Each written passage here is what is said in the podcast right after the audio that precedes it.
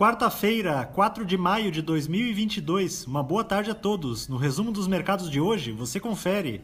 O Ibovespa terminou o dia em alta de 1,70% aos 108.344 pontos, saindo do terreno negativo apenas no final do pregão, por conta da decisão da autoridade monetária norte-americana, que trouxe alívio nas preocupações dos investidores.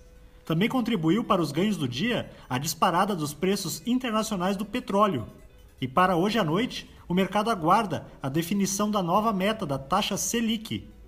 Na ponta positiva, os papéis da TIM Brasil, em alta de 1,47%, avançaram depois que a companhia registrou um aumento de 51,2% em seu lucro líquido no primeiro trimestre, na comparação com o mesmo período de 2021. As ações da Petro Recôncavo, com ganhos de 3,94%, foram impactadas pela informação de que a proposta da empresa para aquisição do polo Bahia Terra, pertencente à Petrobras, foi aceita. Na ponta negativa, as ações da Vale, em baixa de 0,84%, recuaram devido aos temores dos investidores com os impactos nas cadeias de suprimentos causados pelas restrições impostas pela China para a contenção do recente surto de Covid-19 no país. O dólar à vista, às 17 horas, estava cotado a R$ 4,90, em baixa de 1,21%.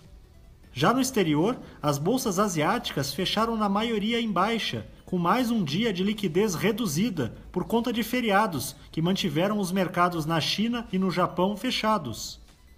Os mercados na Europa encerraram em baixa após a presidente da Comissão Europeia anunciar um plano para encerrar as compras de petróleo russo ao longo dos próximos seis meses e de produtos refinados até o final deste ano. O índice Eurostock 600 teve perda de 1,08%. As bolsas americanas terminaram com importantes altas, puxadas pela decisão de hoje de política monetária no país. Apesar do aumento nos juros básicos de meio ponto percentual ter sido maior em 22 anos, o presidente do Banco Central dos Estados Unidos passou uma mensagem de tranquilidade ao mercado, afastando que a magnitude das próximas altas seja maior. O Dow Jones subiu 2,81%, o Nasdaq teve alta de 3,19% e o S&P 500 avançou 2,99%. Somos do time de estratégia de investimentos do BB e diariamente estaremos aqui para passar o resumo dos mercados. Uma ótima noite a todos!